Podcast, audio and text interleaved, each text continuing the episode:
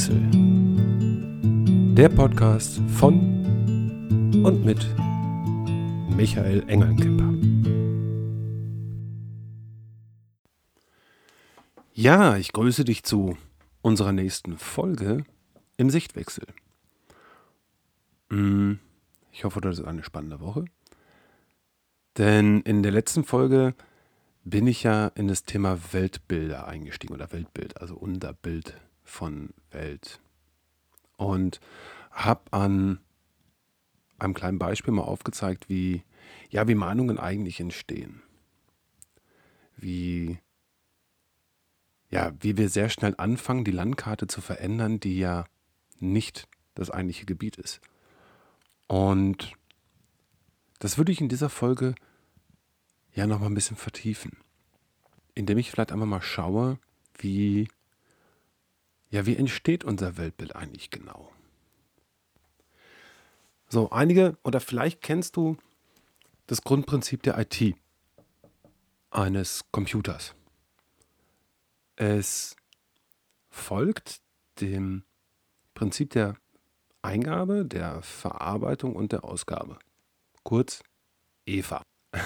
Jetzt würdest du mich wahrscheinlich für blöd erklären, hm, wenn ich zum Beispiel einen Text am PC schreibe. Ne, eine Bewerbung oder Lebenslauf oder egal was. Dann drucke ich mir den aus, gucke auf den Ausdruck, bin eigentlich zufrieden, dann denke, okay, verdammt, da ist ein Tippfehler.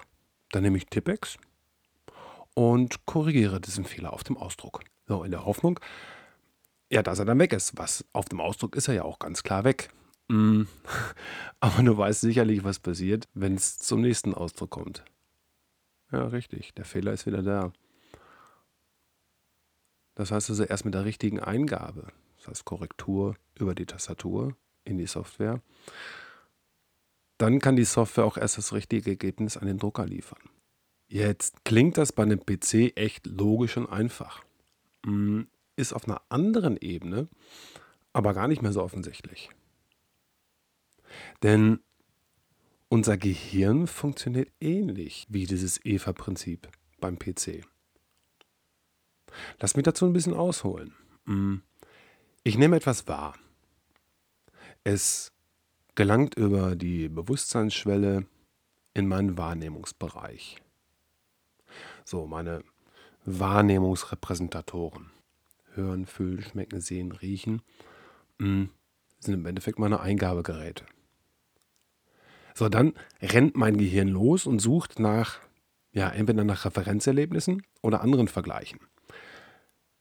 Das hat halt im Leben eine riesige Datenbank aufgebaut und ja, da drin stöbert es jetzt und ähm, ja, versucht da halt irgendwie etwas zu finden, was entweder halt genau passt, dann denkt sich, alles klar, kenne ich und liefert mir das Ergebnis zurück. Andernfalls ja, wird diese neue Erfahrung oder diese neue Wahrnehmung als Referenzerlebnis gespeichert. Das kenne ich noch nicht. Ja, packen wir mal da rein. Ja, so, und dann kommt es halt zu guter Letzt die Ausgabe. So, entweder über irgendeine Art der Kommunikation oder es wird halt dementsprechend als Referenzerfahrung abgespeichert. Man weiß halt nie, wofür es gut ist. Ja. So, war jetzt recht theoretisch. Deswegen gehe ich da vielleicht einfach mal auf ein kleines Beispiel ein. Hm. Da ist ein kleines Kind. Und das merkt ganz einfach, boah, ich habe da so ein komisches, grummeliges Gefühl im Bauch. Später irgendwann weiß es, das ist Hunger. Hm, da es das aber noch nicht wirklich zuordnen kann und sich auch nicht selbst versorgen kann, das heißt, er keine Referenzerlebnisse, dieses Gefühl zu beseitigen, macht es halt das, was es halt am besten kann. Es fängt an zu schreien. Was macht Mutti? Kommt jetzt vorbei, holt das Fläschchen, füttert das Kind, alles ist okay. Ja, aber was ist da jetzt alles passiert? So, im Gehirn festigt sich jetzt ein ganz einfacher Weg. Hunger, Schreien, Mutti kommt, es gibt Futter, Hunger weg, alles wieder gut. Und das schreibt sich halt dementsprechend als Programm immer tiefer in diese Datenbank rein. Ja, und so fängt sich oder so fängt halt unser Gehirn an, sich zu programmieren, zu konditionieren. es fängt halt an, sich seine Landkarte von der Welt zu malen oder vom Gebiet. Und das Ergebnis solcher Konditionierung, das kannst du dir einmal ganz einfach vor Augen führen. Mhm. Geh mal zu zweit, ohne etwas zu sagen, eine Einkaufsstraße entlang. 100, 150, 200 Meter reichen vollkommen aus dafür. Dann biegt ihr mal um eine Ecke und erzählt euch dann mal gegenseitig von dem, was ihr wahrgenommen habt. Ich wünsche euch jetzt schon mal viel Spaß dabei, was da alles bei rauskommt. Und ja, auf wie viele unterschiedliche Dinge jeder von euch achtet. Vielleicht nochmal ein anderes Beispiel, weil das mit dem Kind war jetzt ist mal recht theoretisch auch nochmal. Ähm, gehen wir mal auf ein Beispiel ein, das ich halt immer wieder im Berufsalltag kennenlerne. Das Thema Kaltakquise. Ja, vielen Seminaren immer wieder für viele Menschen eine Herausforderung. Jetzt nehmen wir mal das Beispiel von einem Verkäufer. Der will einen Interessenten anrufen. So, und der ist noch, ja, es ist noch ein Neuling. Der ist noch so ohne Rhetorikseminare und Verkaufstrainings unterwegs. Der brennt für seine Firma, für sein Produkt, hat die Einführung gemacht, ähm, versteht das alles, alles super. Der weiß, ey, das ist das Beste, was es auf dem Markt gibt und das Beste, was ich dem Kunden antun kann oder was ich dem Kunden geben kann. Aber dennoch hat er irgendwie so ein mulmiges Gefühl einfach so bei wildfremden Menschen anzurufen. Denn er hat ja auch gehört, Kaltakquise ist ja verpönt. Er hat einen schlechten Ruf. Mhm. Außerdem hat er schon ein paar Mal in seinem Leben immer mal schlechte Erfahrungen mit Ablehnung gemacht. Ist ihm aber egal, weil Produkt ist geil, alles super, also ran ans Telefon. Er sagt der erste Inter Interessent, nö, das interessiert mich nicht, habe ich kein Interesse dran. Der zweite der ist schon interessierter, der will aber nur ein paar Unterlagen und sich das Ganze nochmal überlegen. Der dritte, da kommt er erst gar nicht zum Entscheider durch. Beim vierten, ja, erste Aussicht auf einen Termin. Nee, ah, der wollte auch noch ein paar Infos haben. Und ja, so vergeht der erste Tag. Es kommen neben vielen Absagen dann doch noch ein paar Termine zustande. Also denkt sich dieser junge Verkäufer, ich muss besser werden mein Produkt ist so geil, die Menschheit muss davon erfahren. Ähm, ich muss hier Bücher über Kaltakquise, die muss ich jetzt kaufen. Ich nehme an Online-Seminaren teil, buche Rhetorikkurse etc. pp. Ja, das heißt also, er bekommt viele Konzepte mit auf den Weg, die, er, die ihm erklären, ja, wie er seinen, in Anführungsstrichen, Ausdruck verändern kann. Ja, er lernt Argumentationsketten kennen, Einwandbehandlungen, Fragetechniken, also wirklich das volle Programm. Aber schaust du jetzt einmal genau hin, dann, ja, dann erkennst du, dass diese Methoden halt den Ausdruck bearbeiten.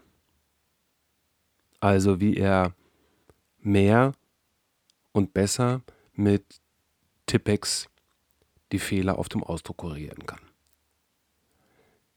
Jedoch ja, mit jedem Anstoß des Programms laufen aber erst einmal wieder die alten Fehler ab. Ja, du merkst also, was als blöde Metapher anfing, wo du noch mit dem Kopf geschüttelt hast und gesagt, boah, wie kann man nur so blöd sein? Hä? Hallo, auf dem Ausdruck, das ändert, bringt ja gar nichts. Ja? Aber das entpuppt sich bei genauerer Betrachtung, ey, das ist unser täglich Doing. Ja? Erinnere dich einfach mal an Situationen ähnlich meines Beispiels. Ein Mädchen oder ein Junge, den du kennenlernen wolltest. Die Führerscheinprüfung. Dein Verhalten bei Partys oder Familienfesten. Wäre es also ergo nicht hilfreicher, sich ja dieses mulmige Gefühl, jetzt im Beispiel der Kaltakquise anzuschauen, statt sich mit der Ausdrucksweise zu befassen? Wäre es nicht sinnvoller, sich den Ursachen zuzuwenden, die dich ja vielleicht verunsichern, statt an den Symptomen rumzudoktern, also mit der Verarbeitung von Wahrnehmung. Dass wir uns dem einfach mal zuwenden. Ja. Und hier haben wir aus meiner Sicht den Sichtwechsel. Statt den Ausdruck zu behandeln, betrachten wir einfach mal die Schritte, die davor sind. Ich behaupte jetzt einfach mal, dass die Wahrnehmung an sich, du, die ist neutral. Die ist weder gut noch schlecht, die Ja, die ist lediglich ein Repräsentant dessen, was sich da draußen abspielt. Sie ist so quasi das Rohmaterial unserer Landkarte von dem Gebiet. Dabei können wir das Gebiet an sich ja nie wirklich im vollen Umfang wahrnehmen. Weil, wie wir es in der letzten Woche schon, oder wie ich es in der letzten Woche aufgeführt habe, sind wir aufgrund unserer Wahrnehmungssensoren ja einfach nur beschränkt. Das heißt, werde ich mir dessen erst einmal bewusst, dass die Dinge an sich weder gut noch schlecht sind, dann bin ich da schon mal einen großen Schritt weiter. Denn meist beginnt unmittelbar mit der Wahrnehmung auch die Verarbeitung. Mein Gehirn, das, fängt sofort an, die Wahrnehmung zu bewerten, einzuordnen, zu kategorisieren. Das kann im Leerlauf, das funktioniert nicht, das äh, Vakuum muss sofort gefüllt werden. Ja, aber das ist ja noch der Idealfall. In meinem Beispiel passiert nämlich noch was ganz anderes. Vor der eigentlichen Wahrnehmung läuft bereits ein Film ab. Denn aufgrund von Referenzerfahrungen, die meist ja eigentlich gar nichts mit der eigentlichen Situation zu tun haben, ja, rechnet jetzt in unserem Beispiel der Ärmste schon mit einer Ablehnung. Das heißt, vor dem eigentlichen Film läuft der Film mit all den Körben ab. Er oder sie traut sich schon gar nicht mehr, das Gegenüber anzusprechen. Auf der Familienfeier kommen all die blöden Situationen wieder hoch und zack, bin ich halt wieder der in der zugedachten Rolle und verhalte mich wie das von allen anderen erwartete schwarze Schaf. Oder reagiere halt ungehalten auf die Bemerkungen von Tante Anne. Ja, oder verdrehe die Augen im Gespräch mit meinem Bruder. Ich erzeuge halt mit meiner Interpretation dessen, was ich wahrnehme, die Landkarte von einem Gebiet, ja, das vielleicht ganz anders ist. Und ja, das Ganze macht sich dann halt selbstständig, sodass wir halt in Endschlussschleifen in unserem Gehirn Dinge ausmalen, die in der Realität oftmals gar nicht eintreffen. Jetzt überleg mal, ich fange an, Filme ablaufen zu lassen, die reine Fiktion sind. Die malen nur eine eventuelle Zukunft aufgrund von Erfahrungen, die ich irgendwann in meiner Vergangenheit gemacht habe. Hm. Und im schlimmsten Falle, ja, werden die dann auch noch zu selbsterfüllenden Prophezeiungen. Ich merke, das ist schon wieder ein Thema, ähm, über das man schon mal wieder eine eigene Podcast-Reihe machen kann. Self-fulfilling Prophecies, selbsterfüllende Prophezeiungen. Ja, cool. Aber worauf will ich hinaus? Hm. Die Verarbeitung der Eindrücke, ja, das ist die Software. Das sind die kleinen Programme, die Apps, die überwiegend ja wirklich unbewusst ablaufen und uns meist einschränken. Und wenn ich hier ansetze, statt beim Ausdruck, dann, ja, dann kann ich wirklich etwas verändern, statt immer nur an Symptomen zu arbeiten. Ja, wie mache ich das jetzt? Wie werde ich jetzt zu einem Programmierer meiner eigenen Apps? Hm. Vielleicht fange ich einfach damit mal an, mich zu beobachten. Also mein Denken, meine Gefühle.